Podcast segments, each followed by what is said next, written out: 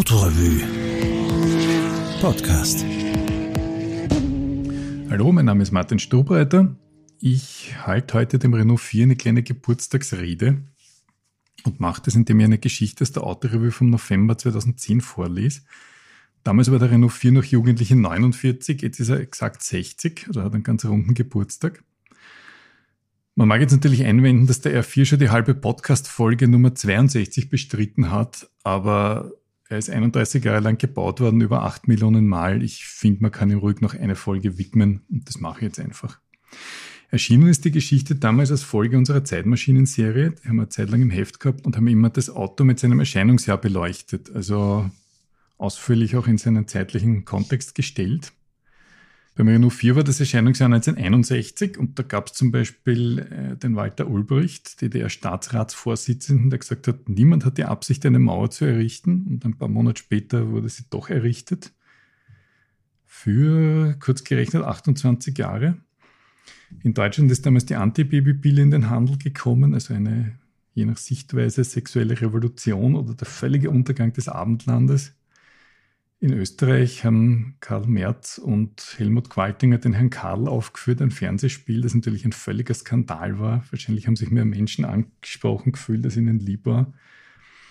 Und der Nobelpreisträger und Mitbegründer der Quantenmechanik Erwin Schrödinger ist verstorben in Österreich. Dem hat man dann 1983 den 1000 Schillingschein gewidmet. Irgendwann einmal einen Mondkrater, ein Mondtal, einen Asteroiden und einen Platz im 22. Wiener Gemeindebezirk. Jetzt aber zum Renault 4. Die Geschichte trägt den Titel Volkswürfel. Als reines Nutzfahrzeug geplant, schaffte es der Renault R4 nach 31 Jahren Bauzeit vor allem, seine eigene Legende zu transportieren. Er hat sich seine Rolle als Legende nicht ausgesucht. Alle Verklärung, die der Renault 4 heute transportiert, ist ihm einfach passiert im Versuch, den Citroën 2CV rechts zu überholen und Renaults Kleinwagendesign vom anderen Ende anzudenken. Hecktür statt Heckmotor, vier Sitze, Komfort, Handlichkeit, Frontantrieb. Und falls jemand die Karosserie für hässlich hält, eher wenige der anderen angedachten Entwürfe wären 31 Jahre lang in Produktion geblieben. Als die ersten Prototypen 1959 fahren, finden sie schnell Fans, nämlich die Renault-Techniker selbst. Sie nennen das Auto Marie Chantal. Die Firmenleitung entscheidet sich dann doch für ein sprödes R4 und brüskiert Deutschlands Autoindustrie, indem der neue beim Frankfurter Salon 1961 präsentiert wird. Und der R4 ist revolutionär. Die erste Kombi-Limousine, der Frontantrieb ist für Renault 1961 noch frisch. Lediglich der Kleinbus Estafette hat damit schon seit 1959 ein wenig geübt. Man sitzt aufrecht im R4, führt feinnervig ein Lenkrad, das bis 1982 dünn und fein ist wie eine Füllfeder lässt sich von der genialen Drehstabfederung sanft übers Geläuf tragen und darf in Schräglage baden, wenn man Kurven forscher nimmt.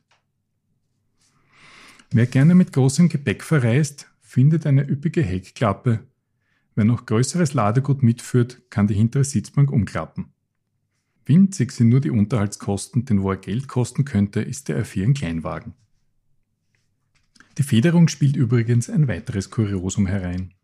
Weil die hinteren Drehstäbe quer angeordnet sind, müssen sie hintereinander liegen, womit sich links und rechts unterschiedliche Radstände ergeben, wie später auch im Renault 16 und im R6.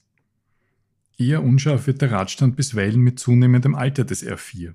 Die Hinterachsaufnahme ist ebenso rostgefährdet wie schwierig zu schweißen.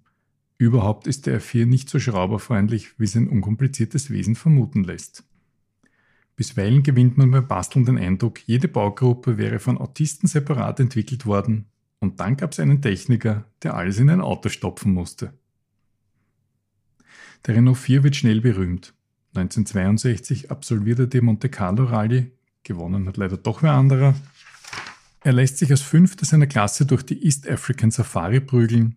Er bezwingt Paris-Dakar als Zweiter, geschlagen lediglich von einem Range Rover, das war 1979. Und sein letzter Rallye-Auftritt wird überhaupt erst am 11. Juni 2000 zelebriert. Antonio Pinto dos Santos und Rodriguez de Silva raspeln als 49. von 120 Teilnehmern durchs Ziel der Griechenland-Rallye. Ihr R4 GTL ist damit 180.000 Kilometern schon etwas älter als die Autos der WM-Führenden. Eine wunderbare Antithese zur millionenschweren Materialschlacht an der Spitze. Andere fahren mit ihrem R4 auch weit, wenn gleich langsamer. Gerne wird der kleine Renault nämlich für Weltreisen bestiegen, weil manchen zum Genießen von Komfort, Platz und Robustheit der Weg zur Arbeit zu mickrig ist. Der lässt sich allerdings auch sinnvoll nutzen, wie der französische Komiker Jacques Tati in seinem Film Trafik beweist. Er brutzelt sich im Stau am heruntergeklappten R4 Kühlergrill eine warme Mahlzeit was die Automobilgeschichte danach leichtfertig wieder vergessen hat. Schade. Wegen seiner stilistischen Stimmigkeit kam der R4 mit lediglich zwei Facelifts über die Jahre. Das erste Gesicht mit dem separaten Kühlergrill, das dem Renault reinschauen ließ wie einen traurigen Frosch, hielt sechs Jahre. Für den 68er Jahrgang wurde es gegen eine Alubrille getauscht, die neben dem Kühllufteinlass auch die Scheinwerfer umrahmte. Damit lächelte der R4, was wahrscheinlich an seinen nunmehr vier Gängen lag. Es folgte ab 1975 das Plastikzeitalter, das den R4 in Form einer eckigen Kühlermaske ereilte. Damit schaute er etwas strenger, ließ sich aber die innere Fröhlichkeit nicht anknabbern. Der hinter der Vorderachse montierte Vierzylindermotor kam mit 845 Kubikzentimetern. Aus anfänglich 26 PS wurden ab 1973 34, Daran änderte auch der ab 1979 lieferbare 1,1 Liter Motor des R4 GTL nichts. Seine höhere Verdichtung sorgte aber für Drehmoment, gleichzeitig sanken Drehzahl, Geräusch und Verbrauch. Also quasi die Antithese zum heutigen Downsizing. Noch sachlicher als der Renault 4 war nur der Lieferwagen, der 1962 nachgereicht wurde. Die meisten wurden von Installateuren im Dienste des Wasserrohrbruchs durch die Stadt geprügelt und wenn frische Plakate im Stadtbild affichiert wurden, sprudelten Papier, Leiter, Leim und Plakatierer ebenfalls meistens aus einem R4-Furgonett. Die Leiter konnte kaum so lang sein, weil der Lieferwagen diese wunderbare Ladeluke hatte, direkt über der Hecktür. Man konnte mit dem R4-Kastenwagen aber nicht nur Rohre, Leim und Leitern transportieren, sondern auch sich selbst. Unzählige Exemplare wurden zu Campingmobilen umgebaut und liebevoll mit Einbauküche, Wandschrank und Bett versehen. Wer größer war als 1,80 Meter, der griff lieber zum Renault 4 F6.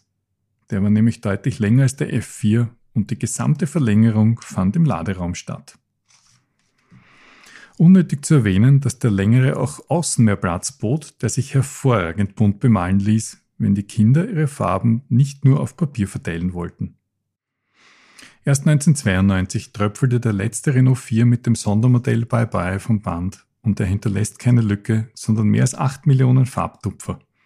Er hat die Welt ein wenig fröhlicher gemacht und technische Lösungen angerissen, die damals nicht im mindesten ahnen konnten, dass sie einmal die Zukunft sein würden. Er hüpfte als erstes klassenloses Auto vom Band, man konnte in ihm Hut tragen oder bloßfüßig einsteigen und war stets gut gekleidet. Man durfte ihm einen gehäkelten Klorollenwärmer auf die Hutablage pfropfen oder mit ihm ein wenig demonstrieren fahren, auch wenn gerade keine Demonstration stattfand. Renault 4 fahren war immer ein fröhliches Aufmucken gegen Moden, ein witziges Statement gegen Konsumzwang und Angeberei. Vielleicht hat er doch eine Lücke auf unseren Straßen hinterlassen. Eine bunte. An der Stelle darf ich gleich ankündigen, dass wir dem Renault 4 schon auch zum 60er gratulieren wollen in der Print Auto Revue. Wie gesagt, meine Art ist meistens etwas spät, aber es reift gerade eine Geschichte, eine ganz andere, eine viel persönlichere und sie wird in einer der nächsten Ausgaben drinnen sein. Danke für die Aufmerksamkeit.